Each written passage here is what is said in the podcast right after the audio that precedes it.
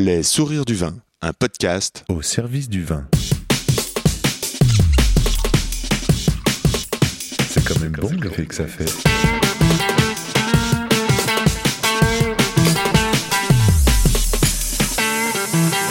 Attends, regarde, j'enregistre.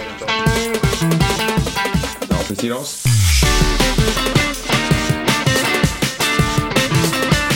Jolie bouteille, sacrée bouteille. Bonjour les sourires du vin, le podcast au service du vin. Ici, c'est Yann Diologen, rue de la Roquette. Les sourires du vin, c'est un podcast pour vous aider à cheminer dans le et les mondes du vin. Qui se met comment au service du vin? Comment donner la chance au vin d'être le meilleur possible? J'emprunte et déforme la formule de mon libraire Jérôme de la Manœuvre, ainsi, je préfère être livre d'avoir trop lu qu'ivre d'avoir trop bu. Et je me demande, qu'est-ce que le bon Qu'est-ce que le bon moment? Qu'est-ce qu'une bonne revue? Qu'est-ce qu'un bon texte? Qu'est-ce qu'un bon son? Comment se plie-t-on en quatre pour que ça groove? Comment tout d'un coup l'atmosphère vibre et que les poils se dressent? Voilà ce que je veux. Mieux savoir, mieux comprendre et nourrir de belles relations au profit de nos oreilles. Le comment du pourquoi des gens du vin. Je pars donc à la rencontre de ceux qui donnent le sourire au vin, comme Philippe Toinard, rédacteur en chef et chroniqueur pour les revues 180 degrés et 12 degrés 5. Nous avons parlé dans le désordre de petites entreprises, d'écriture, de rigueur, de courage, de photos et d'images, de chenin de cabernet franc, de château grillé, de palettes et pas de chaussures, non d'une pipe. Une conversation qui donne à réfléchir et qui donne envie de faire bon. C'est à boire avec les oreilles. Et n'oublie pas, où que tu sois en bas de chez toi, pas loin de chez toi, il y a forcément un caviste ou un restaurateur passionné qui saura t'entendre et se régaler d'échanger sur les mondes du vin. Pour me suivre et communiquer, je réponds sur Insta at Yann Diolo, y a 2 n d i o l o And let's talk to Philippe Toinard. Il m'a pris l'envie de savoir comment un vrai pro de l'édition s'organise, se passionne, fait des choix un vrai pro qui publie euh, régulièrement des livres, des livres ou des MOOC d'ailleurs, que nul gastronome ou nul amateur euh, de vin n'ignore. Le livre 12 degrés 5, la, revue des libres buveurs. Le titre est né 180 degrés. Euh, les livres des livres mangeurs, facilement reconnaissables dans nos librairies car les couvertures sont somptueuses, sobres et puissantes. Au centre, la bouteille, le légume ou l'animal, toujours magnifique. Rien que pour la couve, on peut acheter le bouquin. Moi, à ce stade, j'ai déjà rêvé, alors je prends. Un style graphique, une maquette soignée, aérée, libre.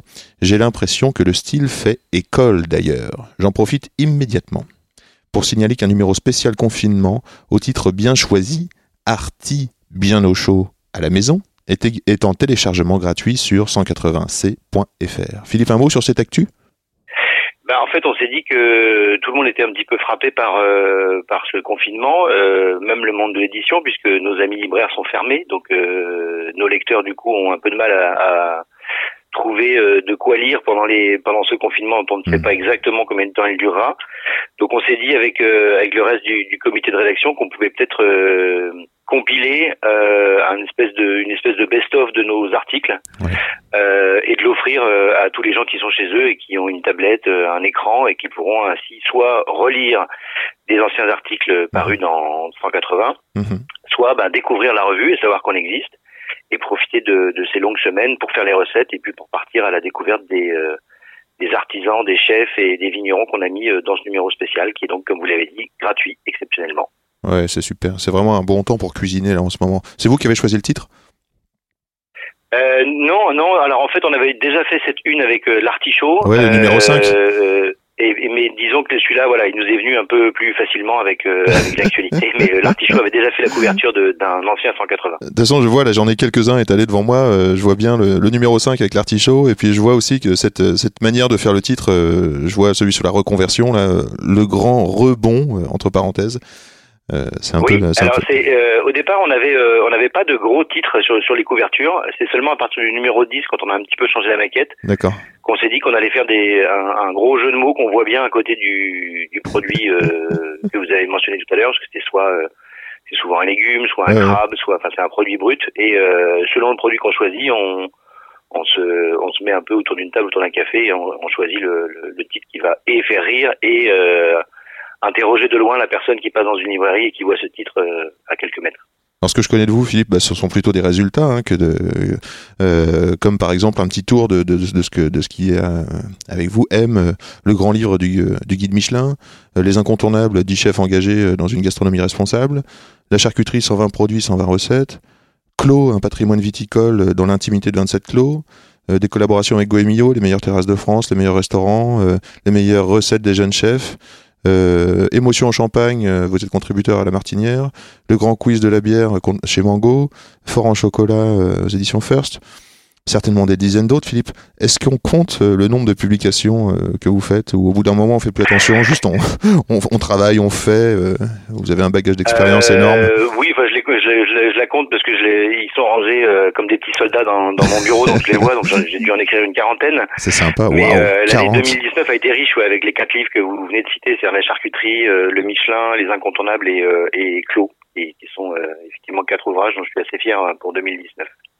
C'est remarquable, en tout cas bravo pour toute cette production. Je vous interrogerai un petit peu plus sur le métier bientôt, mais je pense que ça c'est la partie, voilà ce que j'ai cité, c'est une partie visible de l'iceberg.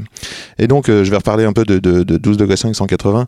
Euh, le chat de choix qui étape euh, résonne, euh, je trouve, euh, avec l'intelligence, le cœur, le goût, l'esthétique, une forme d'excellence sans en avoir l'air, et surtout profondément axée sur les savoir-faire, les métiers, les hommes, les femmes qui se mettent au service de leurs rêves et de leurs passions, de leurs obligations.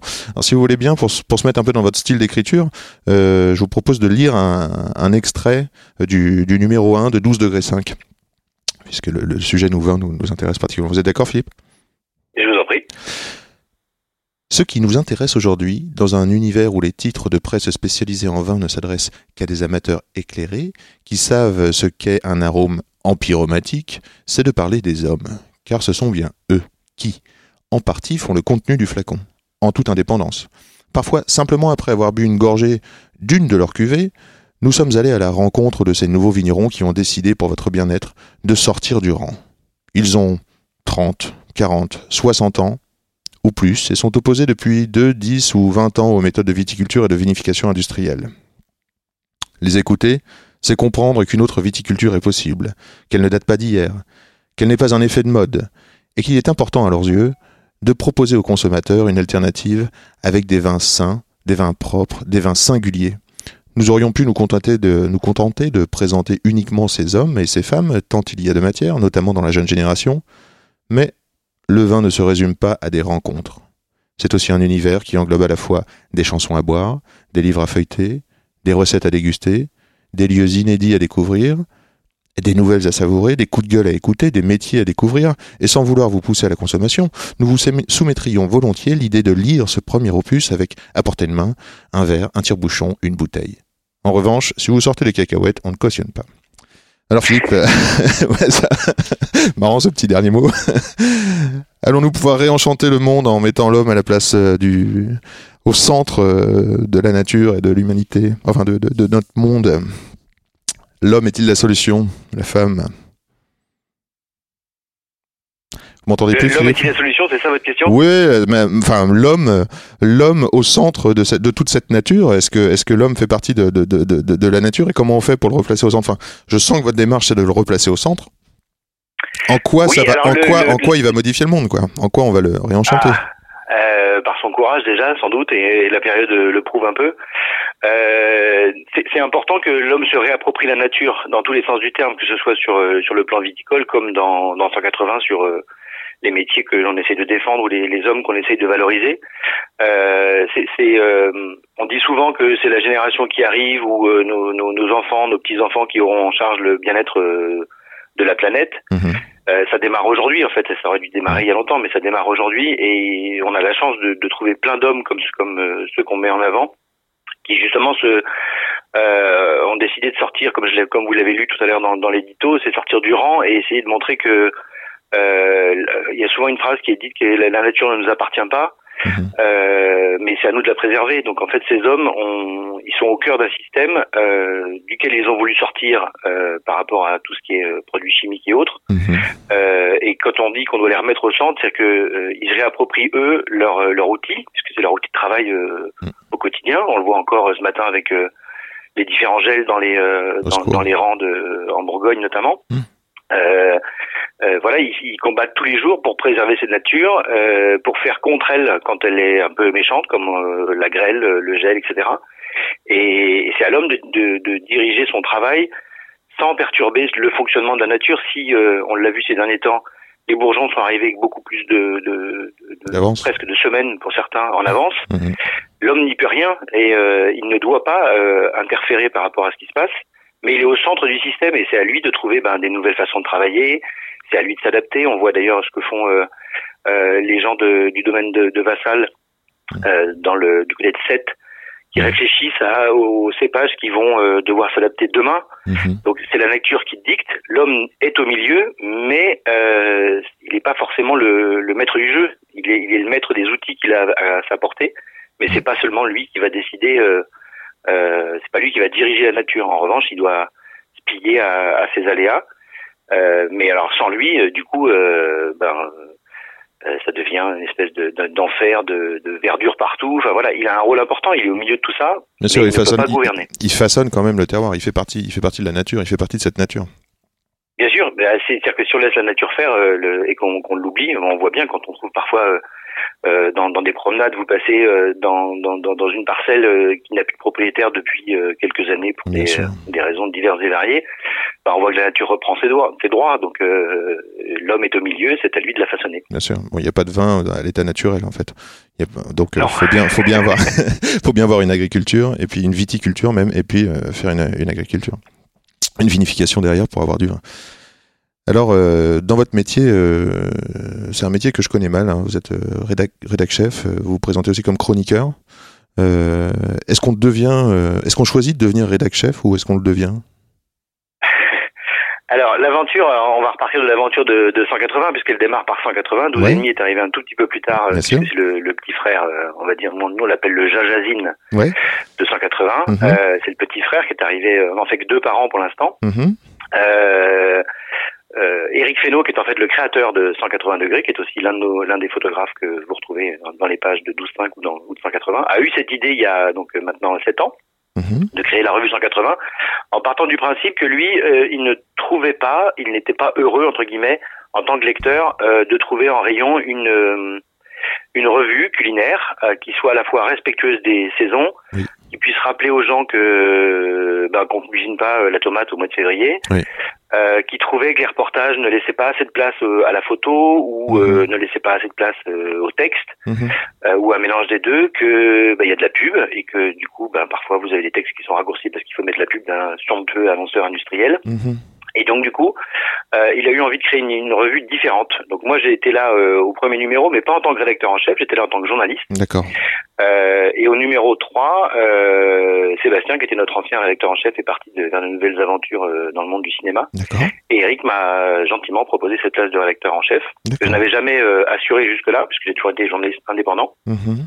mais j'ai pris ça à cœur euh, parce que alors on, on est tous indépendants en fait dans, dans 180 degrés, donc on a tous d'autres activités à côté. Ok. On fait ça au début un peu quand on avait le temps. Aujourd'hui on n'a plus trop le temps et on fait quasiment que ça parce qu'il y a le succès au bout. Super. Et, euh, et voilà, donc je, je pilote une, une, un- une équipe de Ouais. rédaction. Ouais. On a nous un comité qui est composé de Eric, donc le créateur, Delphine qui est la styliste culinaire de, de, de l'ensemble Mhm. des deux revues, Fabrice qui est le directeur artistique et moi. Et, euh, et donc on décide euh, ensemble une fois par mois, on se voit le premier lundi du mois et on Mhm. décide du contenu euh, des prochains numéros en sachant, et là c'est une particularité de notre revue, Mhm. euh, c'est qu'on travaille avec un an d'avance. C'est ça, ouais. C'est-à-dire que on aime que quand vous ouvrez le numéro 8 qui vient de sortir, par Oui. exemple Mhm. chez 12.5, qui est le numéro printemps-été, On trouve un super portrait de Romain Père. ait des bourgeons dans les vignes, Mhm. euh, ou alors que ce soit le début euh, euh, des travaux dans la vigne de fin juin, début juillet. Euh, voilà, vous, vous collerez toujours à la saison. Donc pour pouvoir vous offrir ce, ce rendez-vous printanier, estival dans le numéro du moment, il faut donc que nous puissions partir un an avant à la rencontre de ces vignerons. C'est génial Donc parce on que travaille tout avec un an d'avance. ça doit offrir une profondeur de travail, euh, c'est-à-dire une temporalité qui est vraiment, euh, qui offre au travail une, une profondeur en fait. Un peu comme. Oui, euh, alors ça, ça nous laisse du temps, ce qui est plutôt bien. Ça nous laisse du temps pour euh, pour choisir euh, nos les, les vignerons dont on veut parler. Là, Mhm. c'est pareil, c'est quelque chose dont, dont on débat euh, en comité de rédaction. Mhm. Même chose pour 180 hein, pour les produits qu'on veut mettre en avant, etc. ou les hommes. Euh, donc on décide de, on décide du contenu. On décide ensuite en fonction, bah, soit de la région, euh, soit du style photographique de, de chacun, soit du style d'écriture de, de chacun. On crée des duos, c'est un photographe et un ça, journaliste, et ils partent ensemble. Et ça, on y tient. On n'aime pas qu'il y ait un décalage entre euh, une prise de vue qui aurait été faite sans le journaliste et inversement. Ça se sent Parce que d'ailleurs. nous, on le ressent. Mm, mm, mm. Nous, on le- on- bah, un lecteur peut peut-être ne pas le voir, mais nous, on va le ressentir. On sent qu'ils sont pas partis ensemble, donc ça, c'est pas possible. Donc ils partent ensemble, ils vivent ensemble pendant deux jours chez un vigneron ou chez un, un professionnel de- des- des métiers de bouche ou un agriculteur.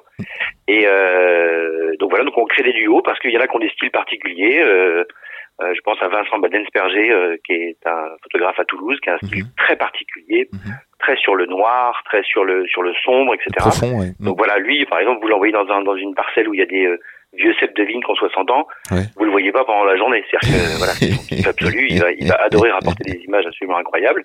Et puis d'autres qui sont plus sur euh, sur l'être humain, sur les rides d'un visage, sur les rides d'une main, Mm. sur euh, sur des gestes, sur des euh, voilà, chacun a un peu son son style et en fonction, ben, on, attribue nos, nos reportages euh, et on laisse donc partir ces gens-là quand ils le souhaitent, mais avec un an d'avance. C'est très agréable euh, en tant que lecteur de, de, de pouvoir euh, avoir une place comme ça euh, à l'image, à la photo, parce que c'est une photo de qualité. C'est on est on est loin des photos euh, Insta euh, qu'on on est submergé par l'image. Là, on peut prendre du temps. euh, euh, le texte est aéré, donc on a envie de s'y plonger. C'est vraiment euh, très agréable. Une question au niveau de la documentation dans le travail un an d'avance. ça commence où et ça finit quand le travail de documentation pour un journaliste? Eh ben, par exemple, euh, alors soit, soit nos journalistes fidèles euh, nous envoient des propositions de, alors on va rester sur 12.5, sur des, des- des- mais le fonctionnement de 180 est le même, euh, sur des propositions de, de vignerons qu'ils ont croisés eux dans le cadre de soit d'un salon, soit, euh, Mhm. enfin voilà, ils ont croisé des gens où ils ont bu juste euh, quelques-unes de leurs bouteilles et ils trouvent ça plutôt bien réalisé et ils ont envie de le mettre en avant. Et ils nous envoient des mails en disant voilà, j'aimerais bien que dans un prochain numéro, euh, on puisse parler de, de un tel ou un tel. Mhm. Donc nous, en comité de rédaction, on, on bâtit ce qu'on appelle un, un conducteur, c'est-à-dire que c'est le nombre de pages que vous avez vous en tant que lecteur euh, sous les yeux, et on doit les remplir. Alors, pour rebondir sur ce que vous disiez tout à l'heure sur la photo, l'avantage c'est que un conducteur n'est jamais fixe, c'est-à-dire que on va attribuer, on va se dire tiens pour ce reportage sur euh, dans le numéro qui est en librairie par exemple en ce moment euh, sur euh, Romain Père qui est en côte Oui. on peut se dire bon voilà on va faire 14 pages sur Romain. Et puis finalement en rentrant le photographe nous en- nous envoie une sélection de photos bien plus importante que ce qu'on avait imaginé et bien plus belle. Mhm. Moi je peux à tout moment euh, dire ok Romain on le passe de 14 à 22 pages. D'accord. Ça ne mettra pas en péril le reste du, du conducteur. On va recentrer Mhm. on va pas marbrer, ce qu'on appelle marbrer, c'est-à-dire euh, garder le sujet puis mettre pour le numéro suivant. Euh, tout ce qu'on a commandé sera dans le numéro qui est en qui est en librairie. Mais c'est Fabrice, le DA, le directeur artistique, qui euh, lui va faire des, des, des choix à un moment et qui va dire bah, ce sujet peut être centré sur quatre pages au lieu de six. Et du coup, les deux pages qu'on vient de libérer, on va les libérer à Romain pour pouvoir offrir justement ce que vous disiez, deux pleines pages euh, de photos qu'on n'aurait pas pu passer si on était resté un peu strict sur notre euh, notre mise en page de 14 en disant voilà, on peut pas faire mieux. Si, on peut toujours faire mieux. Donc on bouge notre conducteur constamment. D'accord. Euh, et donc pour revenir à votre, à votre question, c'est on décide euh, de, de qui on veut mettre en avant. Alors on a toujours un, un peu un principe qui est sur trois vignerons qu'on va mettre en avant, il n'y a pas, a pas que trois, mais sur les trois portraits qu'on va faire, on essaie de mettre un jeune de la de la jeune garde. Donc en l'occurrence, je le redis, mais c'est Romain Père de la côte rouennaise, qui est un peu la la, Je- la valeur montante dans cette les- appellation les a photos de- de Anne-Claire Hérault. pour faire du, du mauvais vin pendant très longtemps, enfin du vin de comptoir quoi. Voilà, c'était un peu l'image qu'on avait des côtes rouennaises. rouennaise, bien sûr. Et puis à côté de ça, ben, on va faire un, un, un, autre article sur le couple euh, Mout-le-Bihan en Mhm. Côte de Duras. Mhm. D'une part parce que c'est une appellation dont on parle assez peu, Très peu connu. ouais. et d'autre part parce que ben, Mout-le-Bihan, ce sont des, alors ils sont pas vieux, hein, c'est loin de ça, mais c'est la génération au-dessus de Romain, Mhm. euh, qui est un peu plus euh, assise sur euh, ces techniques de vinification, sur ces techniques de travail dans la vigne, euh, notamment en biodynamie ou en bio. Ils sont un peu plus avancés, ils ont un peu plus de de, D'expérience. de, de- de carrière derrière eux. Donc on essaye de toujours mettre un jeune, un, un, un peu un assis, on va dire, quelqu'un qui est. Alors chez, euh, chez Le longtemps. Bihan, il y a, il y a- c'est marrant parce qu'il y a la vieille génération, mais il y a aussi Clémence qui arrive, donc elle est, elle est, elle est encore un peu plus jeune que Romain. Il y a aussi Clémence qui arrive chez, euh, chez Le ce- si, si ma mémoire est bonne. Donc il y, a, il y a- le plus vieux, il y a le papa, mais il y a déjà la, la, la, la fille, une des filles, Clémence, je crois, qui est en route chez euh, Le Bihan. Enfin, je-. Exactement, oui, tout à fait.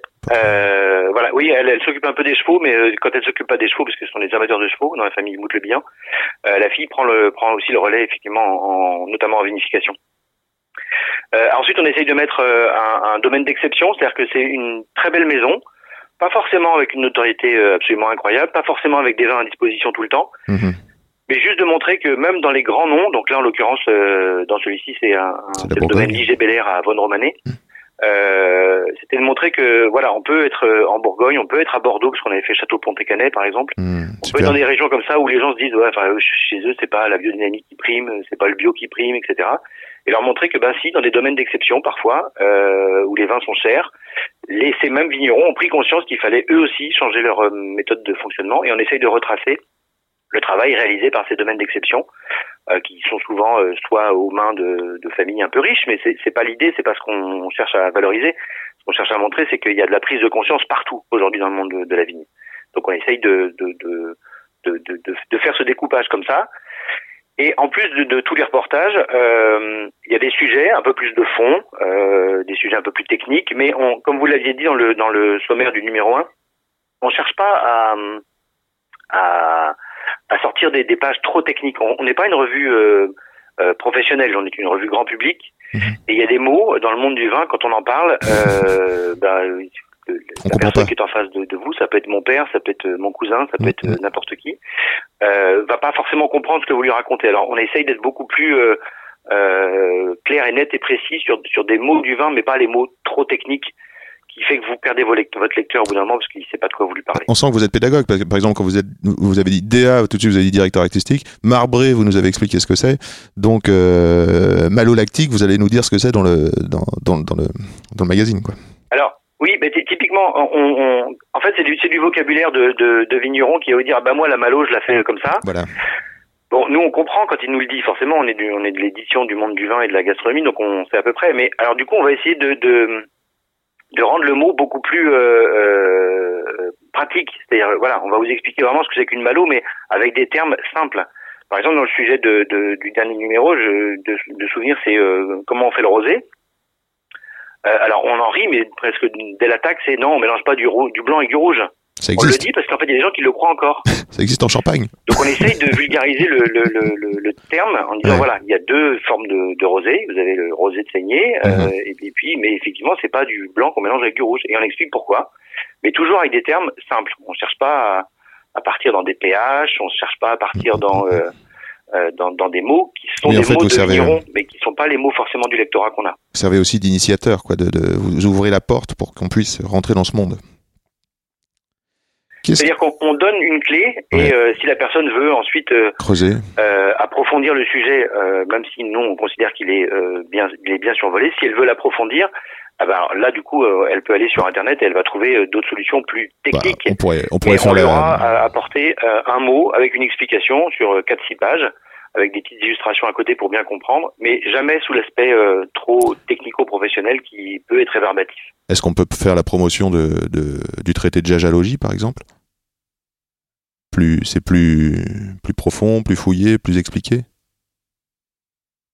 Et je, je- pardon, mais je vous entends assez mal en fait. Ah là. bah excusez-moi, je me suis tourné de l'autre côté, donc je je parle plus dans le micro.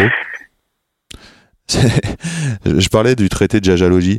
Je me disais peut-être que Oui. c'est le, le cas, c'est peut-être plus fouillé, vous, vous avez édité quelque chose où on comprend mieux, où on va plus dans le détail. C'est ça. Alors le traité de jajalogie, il est écrit par euh, par Pierrick Jégu, qui est un de nos journalistes euh, depuis le début dans, dans 180 et dans 12.5 pour la partie 20. D'ailleurs, dans 12.5, vous avez une, une rubrique qui s'appelle jajalogie. Mhm. Et euh, le traité de jajalogie, c'était ça, c'était de montrer euh, le, le, monde, le monde du vin à travers des mots, euh, mais effectivement en les en- entre guillemets en les vulgarisant. C'est-à-dire que Mhm. ce, ce livre, vous pouvez l'offrir à quelqu'un qui aime bien un peu le vin Mhm. qui sait pas forcément toutes les étapes de fabrication d'une bouteille, que ce soit un champagne, un crément. On va, on va, on va essayer de tout lui réexpliquer de- du début jusqu'à la fin, avec beaucoup d'illustrations pour euh, que- qu'il comprenne ce qui se passe euh, bah, dans un rang, qu'il qu'il- qu'il comprenne ce qui se passe dans une cuve en inox par rapport à une cuve en ciment, euh, qu'il comprenne l'intérêt d'une amphore. Voilà, on essaye, mais mais c'est pareil, c'est un, un livre qui a eu, enfin qui a et qui a eu beaucoup de succès Mhm. qu'on a déjà réimprimé et dont on se rend compte que bah, c'est des gens qui aiment le vin et qui ont juste besoin d'approfondir quelques petites notes euh, pratiques ou techniques, mais sans tomber dans quelque chose. c'est- pas le, le, le dictionnaire du vigneron, quoi. On n'est pas dans le, on passe pas un BTS une fois qu'on a une fois qu'on a lu le traité de jajologie. On va pas passer le BTS Leno. Je suis pas sûr qu'on l'ait quand même du premier coup. Mais on aura eu euh, toutes les bases euh, d'un d'un monde qui, ou d'un univers qui peut nous être un tout petit peu éloigné. Est-ce qu'on pourrait qualifier la, la revue de 12 degrés 5 de moderne? Qu'est-ce qui signe la modernité? Euh, oui, j'espère que c'est le sentiment que les gens ont euh, de cette revue. On, on sait qu'elle est euh, plutôt bien appréciée par par les vignerons, par les sommeliers qui en disent toujours du bien. Ouais. On, on a, on a essayé de, de calquer un modèle sur 180 dont on sait qu'il fonctionnait, Ouais. Donc par la place de la photo, par la singularité des, des gens qu'on va rencontrer, par euh, euh, vous l'avez dit tout à l'heure, par des nouvelles qu'on fait écrire par des par des romanciers, par Mhm. euh, euh, on peut se faire une double page sur euh, les plus belles sorties euh, euh, dans les films, des, des, des, des, plus grandes répliques autour du vin. Enfin, comme on n'a pas un conducteur euh, très très fixe, comme je vous le disais au, au tout début, on, on peut se permettre de, de divaguer de temps en temps. Alors, on espère être moderne et surtout, nous, on est moderne dans une autre approche qui est notre approche économique, c'est-à-dire qu'on n'a pas de page de pub. Ça, c'est génial. Votre regard n'est porté quand vous le lisez que sur ce qu'on a décidé de vous offrir en, en, en contenu. Et y a y a, on n'est pas brouillé par par des pages qui viennent se faufiler pour tel château ou, euh, C'est une grande ou tel liberté. domaine. Mm, mm, mm. Voilà, donc ça nous laisse une liberté puisque nous on existe et on ne vit que parce qu'on est vendu Ouais, euh, en librairie. Donc du coup, euh, la, la modernité, elle est peut-être là, c'est de montrer aussi au monde de l'édition qu'on peut euh, concevoir des revues sans pub et en vivre. Bien sûr, oui. Euh, Vous, qui êtes rédac chef, vous, vous gérez des, des équipes, il y a ces réunions. Comment cultive-t-on euh, ces ressources euh, je- parle un petit peu de, de management, le recrutement, les reconversions, les jeunes. C'est quoi votre, euh, votre terreau? Comment, comment vous faites? Le, le terreau des journalistes? Oui, le terreau des journalistes, c'est-à-dire comment, euh, comment vous cultivez vos relations pour avoir des bons contributeurs? Parce que ce que j'ai compris, c'est que ça marche par contributeur. Et vous avez des gens fidèles avec qui vous avez l'habitude de, de, de, de- de fonctionner. Mais il y a quand même des gens qui, qui peut-être aspirent à écrire et peut-être que vous avez euh, des, des, des, je sais pas moi, des reconversions parmi vous, euh, des, ou des jeunes qui arrivent. euh, Enfin, euh, co- comment vous, vous choisissez euh, Comment vous, vous gérez tout ça? Alors, la, la, la- L'aspect, on, on va dire qu'on avait une, équipe. on a une équipe de base Mhm. qu'on a, que moi j'ai créée au départ avec, avec, une partie des gens de chez le 180. Mhm. Les photographes, c'est plutôt Eric et Fabrice qui font le choix de ceux qui vont entre Mhm. guillemets collaborer, qui sont souvent les mêmes. On n'a pas beaucoup de nouveaux entrants. Pour les journalistes, euh, euh, beaucoup sont des gens. Bon, par exemple, Pierrick Jégu est un confrère depuis euh, très longtemps. Mhm. Euh, on se connaît. Je connais l'écriture des- de Pierrick depuis très longtemps Mhm. Je sais que quand je reçois un, un texte de Pierrick, je vais pas y passer deux heures à, à le corriger parce que c'est toujours très bien écrit. C'est tout, voilà, il va toujours, il sait exactement bâtir un, un long sujet. Donc, euh, on travaille avec Pierrick, on travaille avec Aymon Vigier d'Anval, euh, qui est une journaliste vin euh, dont j'apprécie aussi la plume depuis longtemps. Euh, on travaille avec Michel Smith, alors qui, est- qui fait partie entre guillemets, et c'est, ça n'est pas péjoratif de la vieille génération, mais c'est un grand monsieur de, de l'écriture, du monde du vin. Euh, et puis on en a quelques-uns comme ça qui se qui se présentent à nous, euh, qu'on connaît ou qu'on connaît pas. Mm. Et puis alors souvent on leur dit bah oui mais pour euh, essayer d'aller un peu plus, euh, vous savez en même temps on fait que deux numéros par an pour 12,5 et 4 pour 180. Donc ça nous laisse pas non plus beaucoup de liberté pour faire tourner les, les collaborateurs. C'est vrai. Quand on est content des collaborateurs avec lesquels on travaille et qui sont toujours disponibles pour partir pour nous, Ouais. on a tendance un peu à refermer l'équipe en se disant voilà là on a une équipe de base qui est sérieuse Ouais, ouais.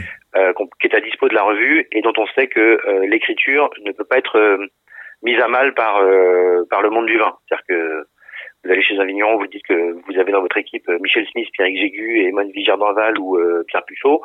Il n'y en a pas un qui va vous dire euh, vous avez pris quatre tocards. Voilà, on, est tran- on est tranquille. Euh, c'est des gens appréciés dans le milieu, on sait qu'ils écrivent bien, etc. Super. En revanche, on en a quelques-uns qui se pointent vers nous de temps en temps. La dernière en date s'appelle Pauline du Pain et Mar. Alors Pauline, euh, elle nous a envoyé un mail un jour. Euh, moi, alors c'est le hasard de la vie, mais je la connaissais parce qu'elle tenait euh, rue Lauriston dans le 16e une cave à vin euh, fromage Ok. euh, qui, qui appartenait à l'époque au chef euh, Akram. D'accord. Euh, donc je la connaissais moi en tant que vendeuse de entre guillemets de vin et de part de fromage dans un bar à vin fromage. C'était tout ce que je savais d'elle. Mhm. Et puis elle est partie, et elle vit dans une camionnette et elle sillonne les, les, les vignobles. Et euh, elle, elle est venue vers nous en disant voilà, je sillonne les vignobles depuis longtemps. J'ai des sujets à vous proposer de gens que j'ai rencontrés. Mhm. Euh, et là, on l'a fait rentrer depuis deux numéros. On adore son écriture, on adore son- sa spontanéité. Elle est très jeune, elle a un bon palais et elle sait bien nous raconter les hommes. Ce qui nous intéresse, nous, c'est qu'on nous raconte les hommes. Si c'est pour nous faire des pages de dégustation, euh, pour nous dire que euh, on a des euh, euh, des parfums de fruits rouges très développés, enfin entre guillemets, moi je m'en fous. Ce que je veux savoir, c'est est-ce que le vin il est, il est, il est, à boire avec des potes, avec euh, ma belle-mère ou Mhm. avec euh, mon frère? Voilà, Mhm. c'est de, me parler du vin à travers l'homme qui l'a fait et la façon dont, dont il imagine que son vin va être bu. Et Pauline, elle, elle a ce talent pour, euh, pour nous raconter les vins et les hommes de cette manière-là. Donc, il y en a quelques-uns qui rentrent de temps en temps. Super. Euh, et Pauline, elle est rentrée et en fait, pour l'instant, elle y reste parce qu'elle travaille bien avec nous. Beaucoup, Et c'est. que euh, sa capacité à bouger avec sa camionnette euh, nous, nous interpelle et nous Mhm. fascine. Et en Mhm. même temps, c'est, on l'appelle et elle nous dit, ben là, je suis dans le Périgord. Si vous voulez, je peux être euh, la semaine prochaine à Saumur. et elle reprend sa camionnette et on la retrouve euh, dix jours plus tard à Saumur et on envoie le photographe sur place. Super, je crois qu'elle a eu un beau succès avec un blog, euh, avec son blog d'ailleurs. Euh, Oui, chasser le naturel, exactement. Mhm. Et, Et, en fait, euh, ouais, nous, elle nous avait envoyé un mail avec son lien. On est allé voir le lien. Alors, évidemment, elle fait ses photos, mais nous, c'est pas ce qu'on. c'est- On, on prend rarement quelqu'un qui va nous, fournir euh, texte et photos. Nos photos sont duo de, produites par notre d'Australie. à- aux journalistes de l'accepter qu'on n'achètera pas ses photos, on va acheter son texte, mais on va pas acheter ses photos. Mhm. Et euh, effectivement, elle, a- elle a des jolies photos, mais c'est pas dans le style pur de 12-5. Donc on lui a dit, ben voilà, on te prend, euh, on l'envoie sur des vignerons chez qui on a envie d'aller, elle, elle est d'accord, elle appuie toujours, et on lui envoie le photographe qui sera, qui sera le plus approprié pour faire le bon, le bon duo qui va bien fonctionner. Est-ce qu'écrire pour vous, c'est une pour un pour euh, vous pensez que c'est une discipline, un plaisir, un travail? Hum, C'est euh, il faut comment ça se cultive l'écriture? Euh, c'est une, euh, c'est une, oui, c'est enfin, c'est un, c'est un métier. on va commencer par la base, c'est un métier. C'est un artisanat. Euh, C'est un artisanat d'écrire. surtout, une- c'est surtout une rigueur. Une rigueur. Euh, c'est surtout une- alors la rigueur, c'est la rigueur du, du, du, du papier qu'on va rendre entre guillemets à son rédacteur en chef et pour lequel on va se dire euh, je vais peut-être quand même lui, lui, lui éviter de lui envoyer des fautes d'orthographe ou je vais peut-être voilà ça commence aussi ça la rigueur journalistique c'est d'envoyer un sujet avec un sorte de titre, respect. un chapeau une attaque et un, et un, et un déroulé euh, parfois euh, on a pu le- on a pu le voir c'était pas toujours le cas D'accord. euh, après, euh, c'est un, c'est un exercice. Enfin, euh, nous, on n'a pas un exercice facile à proposer aux journalistes qui sont avec nous parce qu'il y a très peu de revues dans le monde du vin. Alors, je vais vous parler un peu techniquement, mais chez nous, on parle en termes de signes. Mhm. Donc, un signe, euh, c'est un, enfin, un nombre de signes, c'est le nombre de lettres que vous allez avoir sur l'ensemble du papier. Donc, quand on va dire à quelqu'un, vous me faites un papier de 15 000 signes, Mhm. dans le monde du, du, du journalisme, euh, notamment dans le du journalisme euh, vin ou gastronomie, c'est beaucoup, 15 000. Il y a- très peu de commandes de sujets aussi larges et aussi longs. D'accord. Du coup, on sait que on, certains journalistes ne le feront pas parce que c'est un exercice périlleux, euh, long, euh, ce qui nécessite beaucoup de rigueur, euh, de de ne pas répéter des choses dans un papier, etc. Mhm. Euh, donc, je pense que le mot-clé du, du journalisme, quel qu'il soit, c'est la rigueur. La rigueur de l'orthographe, la rigueur de la grammaire, Mhm. la, la rigueur du vocabulaire choisi Mhm. et la rigueur du, du papier tel qu'il doit être rendu. Parce que quand vous rendez un papier, certes, moi je le corrige un petit peu derrière. Ensuite, j'ai une secrétaire de rédaction qui va elle aussi le, le corriger, mais plus sous l'angle grammatical. Il- au moment où vous l'envoyez, vous devez dire, il est parfait, il devrait sortir comme ça. Voilà. Si vous êtes arrivé à ça, c'est que vous êtes quelqu'un de très rigoureux. Et euh, c'est c'est facile de travailler avec des gens qui ont cette rigueur. Euh, je, je, vous, je vais vous redire Pierrick et Emone, Ouais, mais ouais. euh, ou Pierre Puchot, ce sont, ce sont des gens qui, euh, qui ont une rigueur journalistique qui fait que, en tant que rédacteur en chef, c'est un soulagement de recevoir leur papier parce Remarqué. que je vais pas y passer du- beaucoup de temps. Ça va repartir presque aussitôt chez la secrétaire de rédaction qui elle va peaufiner des choses que euh, pour lesquelles j'ai pas forcément l'œil euh, de la virgule à tel endroit, etc. Qui alors là pour le lecteur n'est absolument pas visible, mais c'est un travail aussi qui est fait euh, Bien derrière. sûr, bien sûr. Combien d'heures de lecture ça vous ça vous demande euh, par semaine? Ce, ce côté pro Euh, là. alors on jongle parce qu'on jongle entre les différents 180 et les différents 12.5 ouais. qui sont tous lan- lancés en production quasiment euh, en même temps, même si les saisons se, se suivent. Mhm. Euh, sur, on va dire plutôt sur un mois parce que j'ai d'autres activités à côté, mais Oui. sur un mois, je consacre une semaine à chaque revue à peu près. D'accord. Entre euh, lancer les prods sur le terrain, Oui. Euh, briefer les, les journalistes par par téléphone. Oui. Euh, leur faire leur bon de commande puisqu'on est quand même très sérieux sur le plan comptable, on fait des bons de commande, Oui. euh, et ensuite recevoir leurs textes, les relire, les envoyer à, à Valérie, notre secrétaire de rédaction, et s'assurer que Fabrice, le DA, les reçoive bien euh, sur euh, sur son. On a une Dropbox qui nous permet de faire circuler l'information entre nous avec des mots clés bien précis, bien. et euh, on voit l'avancement. Donc j'y passe un peu de temps tous les jours, ce qui fait que sur un mois, ça me représente une semaine de travail à temps plein. Eh bien, eh ben pour faire un petit euh, tour dans vos goûts ce matin, on s'est échangé un petit euh, SMS et vous m'avez répondu Bachung, sans préciser de morceau. Alors j'en ai choisi un, et puis euh, s'il y en a un qui vous vient euh, en idée, on pourra le passer quand même. euh. Est-ce que vous êtes d'accord moi je, suis, moi je suis un fan absolu de, Ah, de Bachung depuis euh, toujours. Ah, super. alors j'ai même eu euh, à une époque euh, tous ces 45 tours, donc ça remonte hein, à quelques années. c'est un, mot que plus beaucoup de gens ne connaissent, le mot 45 tours.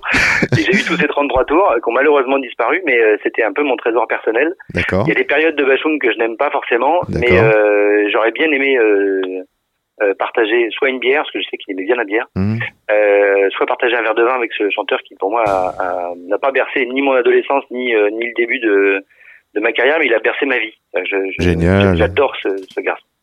Eh bien, je vais passer un morceau de 1994 qui s'appelle Ma petite entreprise.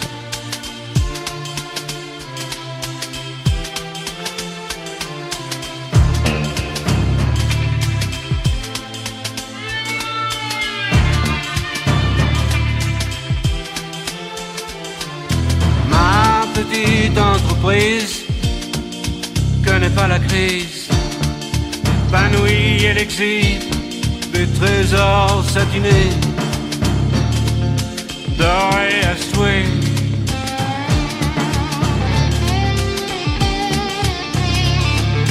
J'ordonne une expertise, mais la vérité m'épuise. Inlassablement se dévoile et mes doigts de palper, palper là cet épiderme qui fait que je me dresse, qui fait que je bosse le lundi, le mardi, le mercredi, le jeudi, le vendredi, de l'aube à l'aube, une partie de la matinée et les vacances, abstinence, ma petite entreprise, ma locomotive avance au mépris des sémaphores, me tire du néant.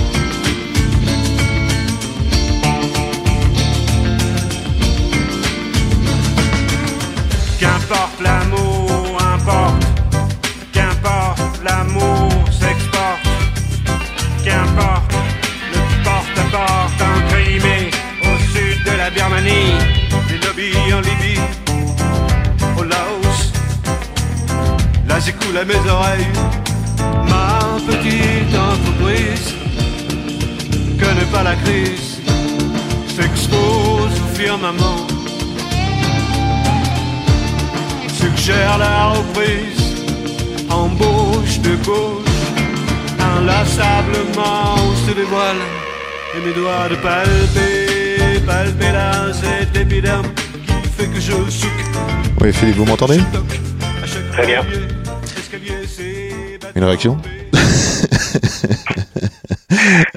Bah, je vous avais pas donné de titre et vous avez choisi euh, euh, celui qui pourrait assez mm, bien coller à l'histoire de 180 et 12 degrés 5. C'est-à-dire que euh, nous sommes des gens euh, modestes, donc c'est une, une petite entreprise que nous avons Ouais. et qui essaye de produire des choses à, la, à la hauteur de nos, de nos ambitions et de nos qualités artistiques. à travers des gens comme Eric ou Fabrice, euh, voilà, je trouve que vous avez choisi le bon titre qui, qui collait bien à notre à notre petite entreprise. Génial, merci. Philippe, quels sont les plats qui vous ont allumé? Les plats qui m'ont allumé, Ouais, qu'est-ce qui vous a fait euh, dans votre euh, vie, puisque Bachung vous a accompagné dans votre vie Quels sont les plats qui vous accompagnent encore? Quels sont les plats qui vous ont allumé, qui vous font encore savourer, rêver, rien qu'en y pensant? Euh, alors, le premier, ça va être un plat d'enfance euh, qui est lié à ma grand-mère paternelle, qui n'est plus de ce monde, mais qui s'appelait Marguerite, Mhm. et qui faisait un riz au lait euh, d'exception. Un Et- truc incroyable. Elle était en Bretagne. euh, elle faisait du lait pour tout le quartier. C'est-à-dire qu'elle faisait ça dans des, dans des grandes, dans des grands plats en terre cuite. Euh, et un jour, elle a, euh, alors nous, on adorait cette recette avec mon frère notamment.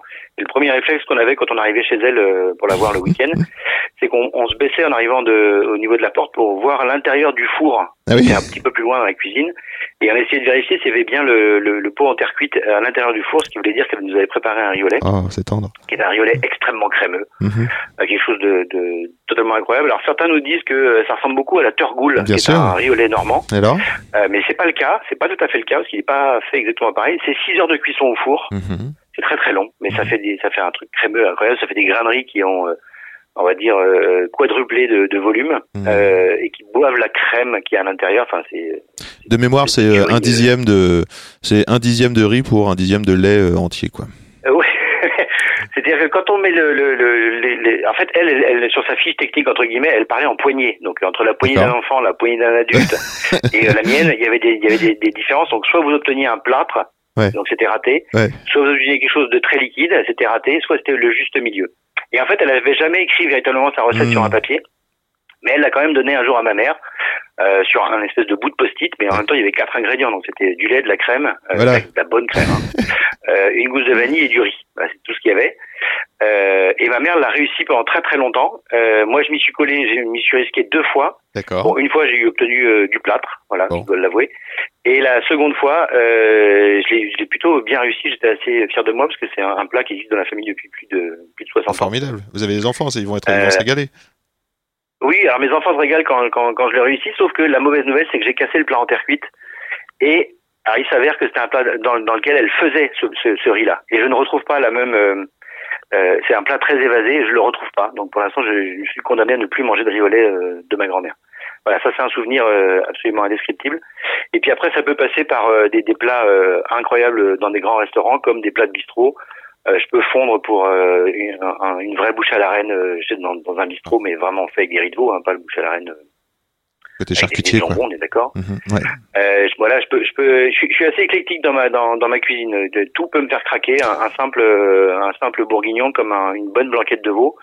Oui, oui, mais vous fois, avez raison. euh, euh, un- oui, vous avez raison. Enfin, je veux dire, simple bourguignon, c'est quand même énormément de travail. En fait, un bourguignon, quand il s'y prend à faire un fond, à faire euh, des marinades, à faire, euh, à choisir les, les viandes, c'est vraiment. euh, Ah oui, oui, c'est pas c'est pas un plat euh, simple. euh, Enfin, c'est un plat simple à manger, très convivial, Oui. mais euh, on y passe du temps quand même euh, avant d'arriver au résultat obtenu. Et euh, mais il y, y a une magie encore dans ces plats qui sont qui sont quand même incroyables. Enfin, c'est euh, moi ça continue à me faire rêver. euh.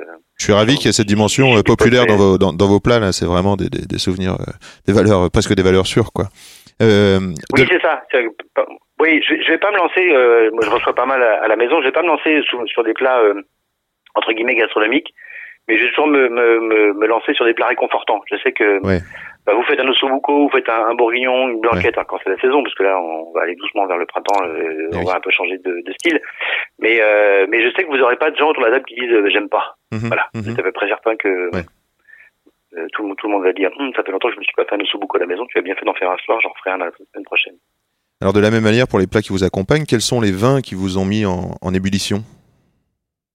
Alors, c'est un peu la même la, la question piège comme quand on me demande euh, quel est ton meilleur restaurant du moment? Bon, là c'est toujours un peu compliqué. Ah ouais, alors je peux vous faire, Euh, je peux vous la faire sur le restaurant, mais euh, un restaurant avant de mourir, par exemple. On a bien- un dernier restaurant avant de mourir. Lequel? Alors, le dernier restaurant avant de mourir. Ah bah j'aimerais bien aller à la Tour d'Argent quand même. Ah, pour l'adresse, Ouais, pour la le cave ou pour le pour la vue? Ah bah pour les pour les Le- deux. le qu'à faire. service, Mais, le pour canard au pour sang.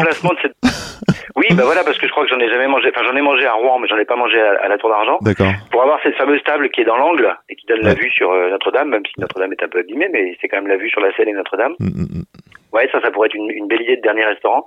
Et pour le vin, euh, alors j'ai pas de, alors, j'ai- j'ai, je suis plutôt moi sur le, j'aime, j'aime des cépages plutôt que de, de dire que j'aime des vins. Alors après, j'ai, des vins euh, magnifiques que je, je peux boire régulièrement, que je- même si euh, sur mon- ma carte bleue frémit de temps en temps. Je suis un fan absolu euh, du Château Simone en AOC Palette Palette, pour le blanc. la clairette. Euh, je suis un fan absolu de, du domaine de Trévalon en IGP des Alpilles. Mhm.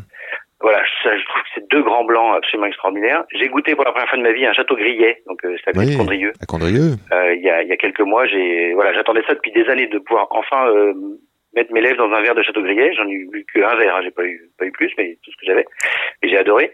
Après, je suis beaucoup plus sur des cépages, c'est-à-dire que je suis un fan du Cabernet Franc. D'accord. Donc du coup, bah, je vais plutôt euh, sur Chinon, euh, Mhm, voilà, euh, mhm. sur, tout, sur, le- sur le Bourgueil.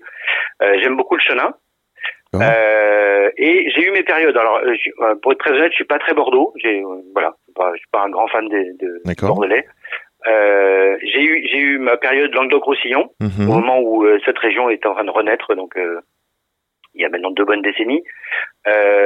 Où là, on est reparti à la découverte de cépages qu'on avait un peu, enfin, qui avait servi un peu pendant très longtemps à la Commission européenne Oui. et qui était reprise par des, des jeunes qui disaient voilà on va on va on va faire une jolie des jolis vins en langue de Roussillon et ils y sont arrivés hein, c'est c'est incroyable ce qu'on fait aujourd'hui euh, quand on part du domaine de- du pas de l'escalette et qu'on descend jusqu'à euh, jusqu'à Banyuls Bon, il y a des choses absolument extraordinaires. Et après, je m'en suis un tout petit peu lassé parce que c'est- c'était peut-être un peu trop ensoleillé pour mon palais de breton.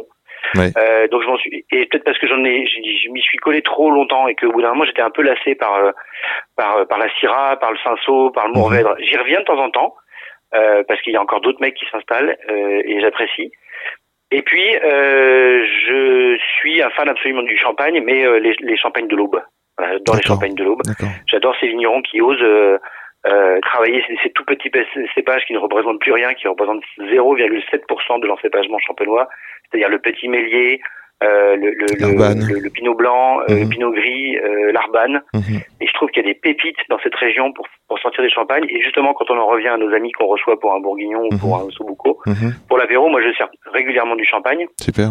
Et j'aime bien leur, leur montrer que voilà, il existe des, euh, des, des garçons comme Pouillon, comme la famille Fleury, Fleury, euh, euh, qui, qui, vous, qui, vous, qui vous Mhm. font des choses exceptionnelles. Mhm. Et je trouve que les gens, du coup, se disent ah, on redécouvre un autre champagne. Ils ont Mhm. l'habitude un goût de champagne, et là on leur propose un autre goût de champagne, et ça les perturbe un peu. Ah, Et je trouve que hum, il y, a, il y a encore pas mal de choses à découvrir dans cette dans Ah oui, ce c'est petit génial. périmètre qui est l'Aube. Euh, je pense aussi à Emmanuel Lass- euh, Lassaigne qui est à, à Mongueux, donc, Mhm. euh, entre l'Aube justement et la, la vallée de la Marne. Mhm. Euh, voilà, il y a, il y a des, euh, j'aime beaucoup cette région. Mais après, j'ai- je je suis pas fermé, je, je bois de tout en fait. D'accord. J'avais prévu euh, un petit jeu de questions en cinq questions là de euh, d'époque. Que buviez-vous en 1990 Où est-ce que j'étais en 1990 Non, que buviez-vous? Ah, que qu'est-ce que je buvais? Euh, Alors attendez, 90, j'avais 21 ans. Euh, je crains que j'en sois au mauvais rosé D'accord. et euh, à la bière d'étudiant. Que buviez-vous en 2000 Euh, en 2000, je pense que je buvais mes premiers. Bah 2000, je suis dans la période Languedoc-Roussillon, Que buviez-vous en 2010 Euh, je suis remonté au, euh, sur la Loire et je buvais des Bourgueil, des Chinons, euh, des Saumur Mmh. et des Reuilly. Très bien. Et que buviez-vous en 2015 Euh, et J'approfondissais sur le Pouilly. Euh, euh, je, partais. Alors si, il y a une petite découverte euh, qui remonte un peu de temps. Euh, c'est de redécouvrir les Savenières, les Quarts de Chaume, les Coteaux du Léon. Magnifique. Et donc 2020, je crois qu'on en parle un peu, mais que buvez-vous aujourd'hui, Alors, en 2020, ce soir Que euh, buvez-vous ce soir Alors euh, hier on a bu un chinon, voilà. Oui. Euh, J'ai sorti un, une, un, un Von Romané euh, de chez Jadot avant-hier, 2011. 2011 Ça Euh, goûtait bien 2011, ouais. Oui. Von Romané Ça goûtait bien, ouais, ça Mhm. goûtait très très bien encore. C'était très c'était très beau. Euh, et les pentes en clos de l'Écotard, Claude Lécotard, Michel Gevray. en Saumur, voilà. Magnifique. J'adore. Blanc. Quel millésime Parce qu'il 2016, existe des 2017 Saumur là en ce mais On moment n'en parle pas assez du Saumur blanc. Ouais. C'était 2016, 2017 Euh, C'était 2016, oui, je crois que c'est ça, exactement. Excellent millésime. Un millésime peut-être euh, un peu comme ce qu'on va voir en 2020 là, si les, si les gels euh, se euh, continuent. Est-ce que vous considérez comme un excellent dégustateur? Euh, non. Alors non, je suis pas, je suis pas un dégustateur parce que je, comme je le disais au tout début de l'entretien, je, je, je cherche pas le, le côté technique du vin. Ce qui m'intéresse, c'est, c'est le côté euh, euh, convivial et goulayant de ce que j'ai en bouche. Génial. Voilà. Et surtout, ma, ma, ma vraie dégustation, c'est euh, de le partage. C'est-à-dire que je vais partager ma connaissance de ce clos, de ce vin euh, ou de cette vendange tardive ou autre, et j'aime bien l'expliquer aux, aux gens avec qui je vais boire mon verre, mais l'expliquer avec mon vocabulaire. C'est-à-dire qu'une fois de plus, comme ce qu'on fait dans 12.5, je vais leur parler de l'homme qui est derrière et qui a fait ce vin. Ouais. euh, avant de leur apporter une, une, une indication. Oui. Je trouve trop euh, euh, scientifique et technique de dire vous sentez ce côté beurré, ce côté litchi. Je enfin, pardon pour l'expression, mais je m'en fous en fait. Mhm. J'aime ou je n'aime pas ce vin. Voilà, il m'a procuré du plaisir, il m'a envie, il m'a donné envie de le partager avec quelqu'un, et c'est dans ce sens-là que je le déguste. Pourtant, vous qui êtes un homme de mots, c'est important de mettre des mots sur les sensations.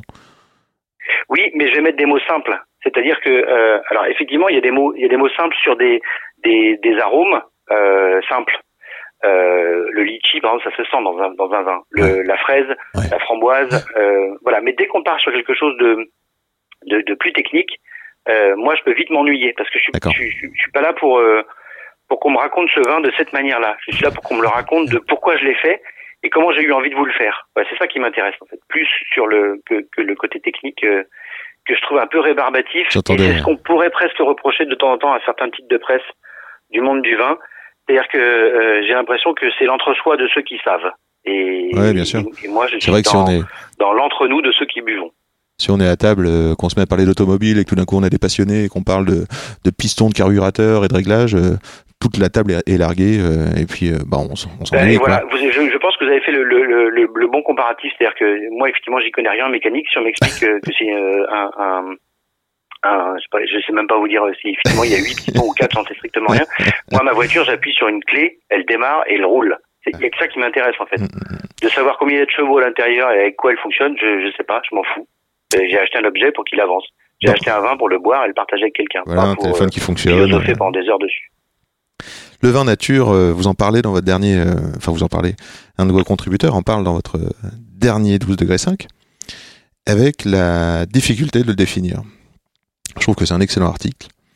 Euh, vous pourriez nous dire un mot sur ce vin nature ou c'est cette définition du vin nature, vous? Comment comment on pourrait faire avancer le schmilblick? Comment ça devrait Comment on peut rassurer le consommateur? Est-ce que le consommateur sait vraiment? Parce que nous, cavistes et restaurateurs, on, on voit, hein, on, on nous demande des vins nature, mais si on pose des questions derrière, il n'y a pas vraiment de fondé voyez-vous ou il n'y a pas de ils vont pas savoir quoi. Donnez-moi un vin nature. D'accord? Rouge blanc euh, quel style euh, une région chaude euh, froide enfin je sais pas les acidités. Et donc on, comme si le vin nature était devenu une sorte d'étiquette et qui garant qui garantirait un, bon goût un bon vin. Bah, alors, ça, ça progresse sur le, dans le monde du vin nature. Le Pierre Guigui, qui a fait le- l'article dans le, dans le dernier 12 de la 5 que vous soulignez, euh, est parti effectivement sur de, de, pour, pour essayer de montrer euh, la future labellisation d'un vin nature, pour nous montrer ce que ça va être.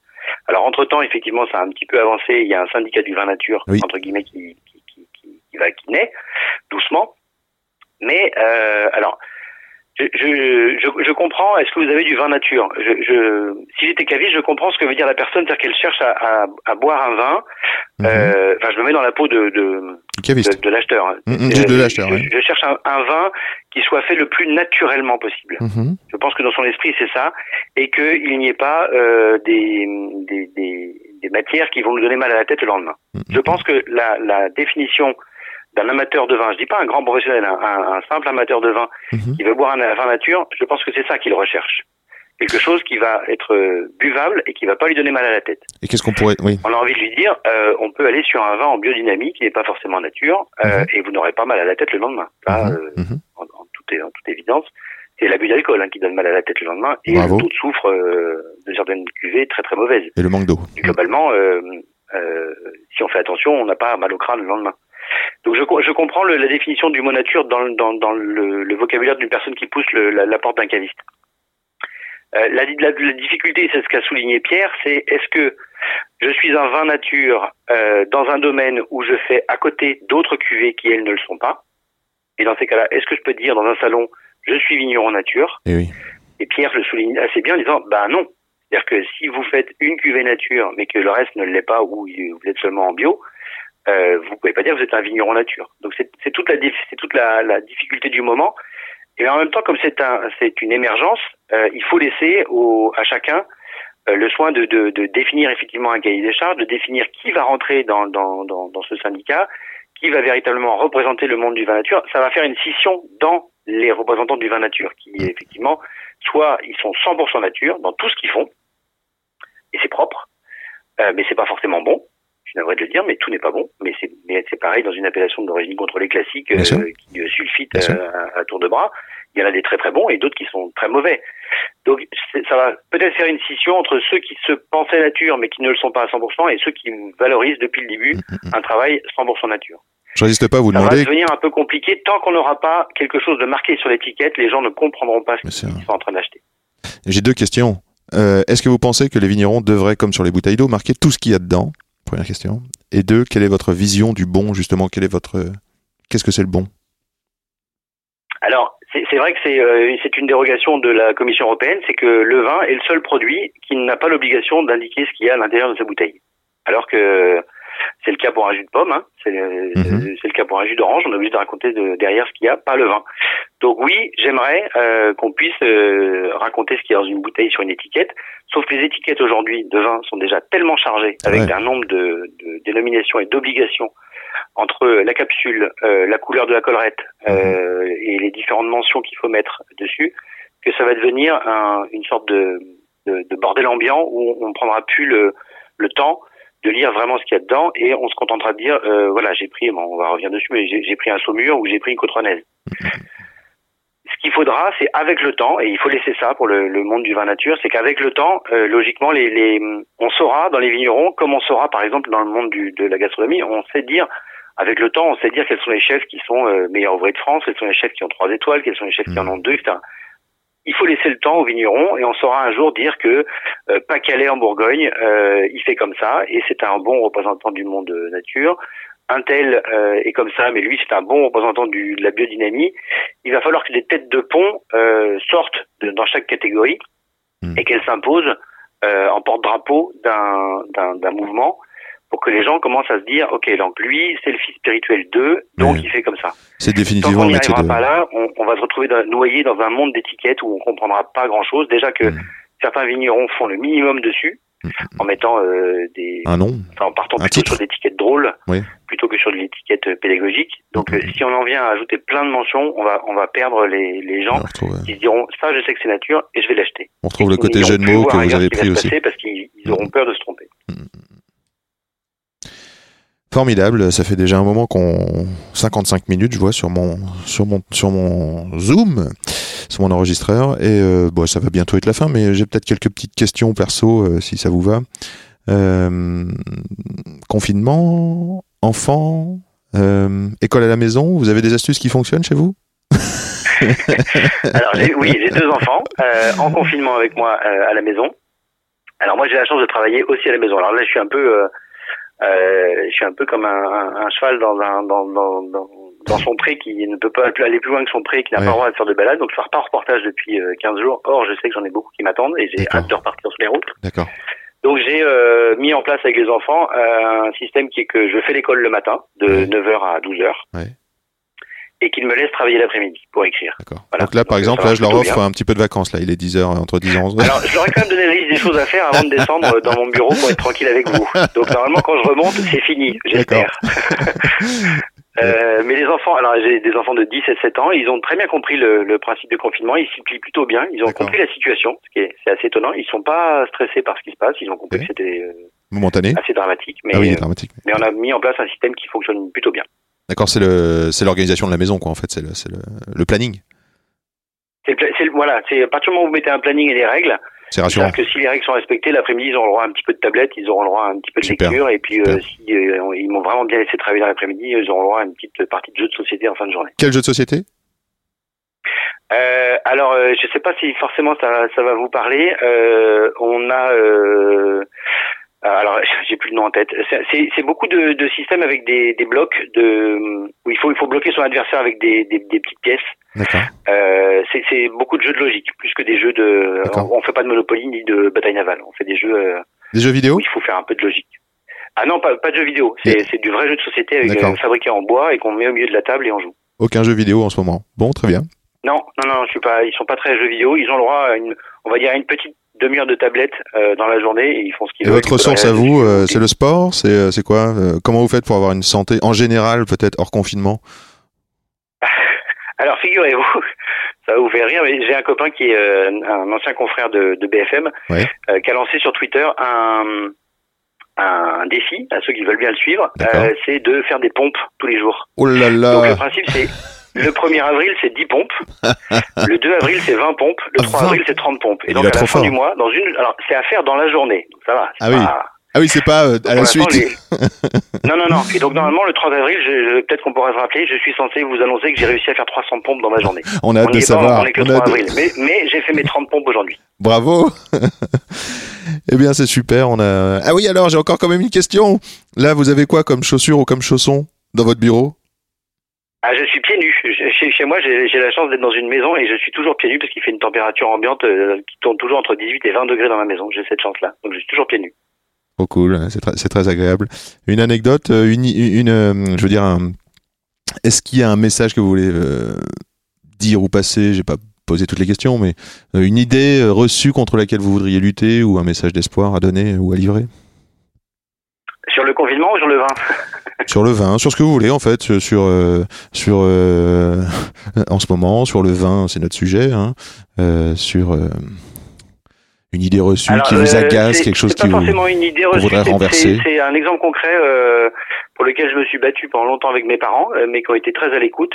C'est que euh, on achète, enfin c'est pour revenir au monde du champagne, euh, on n'achète pas une étiquette par rapport à, à- on n'achète pas une marque par rapport à une étiquette et inversement. On peut, euh, il faut oser partir et sortir des sentiers battus. Génial. Génial, génial. Donc faire confiance aux vignerons et faire confiance aux cavistes qui vous guident, ça c'est une très bonne idée. Est-ce que si on veut contact- si on veut vous contacter, euh, Philippe Toinard, comment on fait?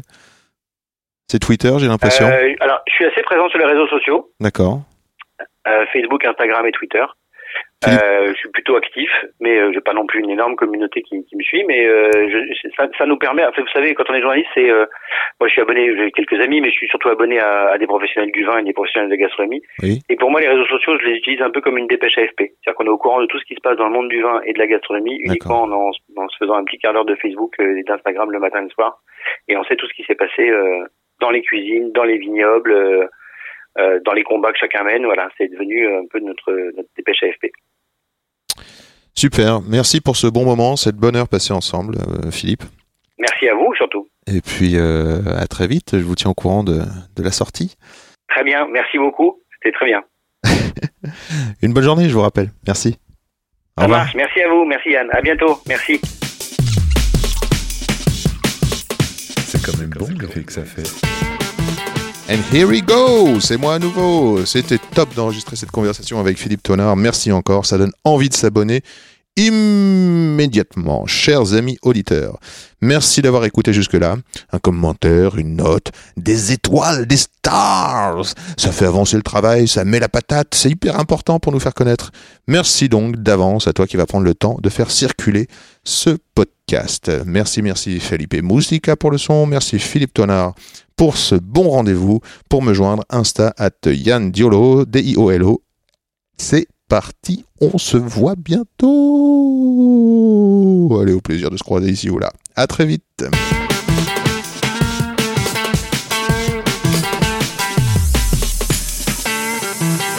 Attends, regarde, j'enregistre. Non, on fait silence.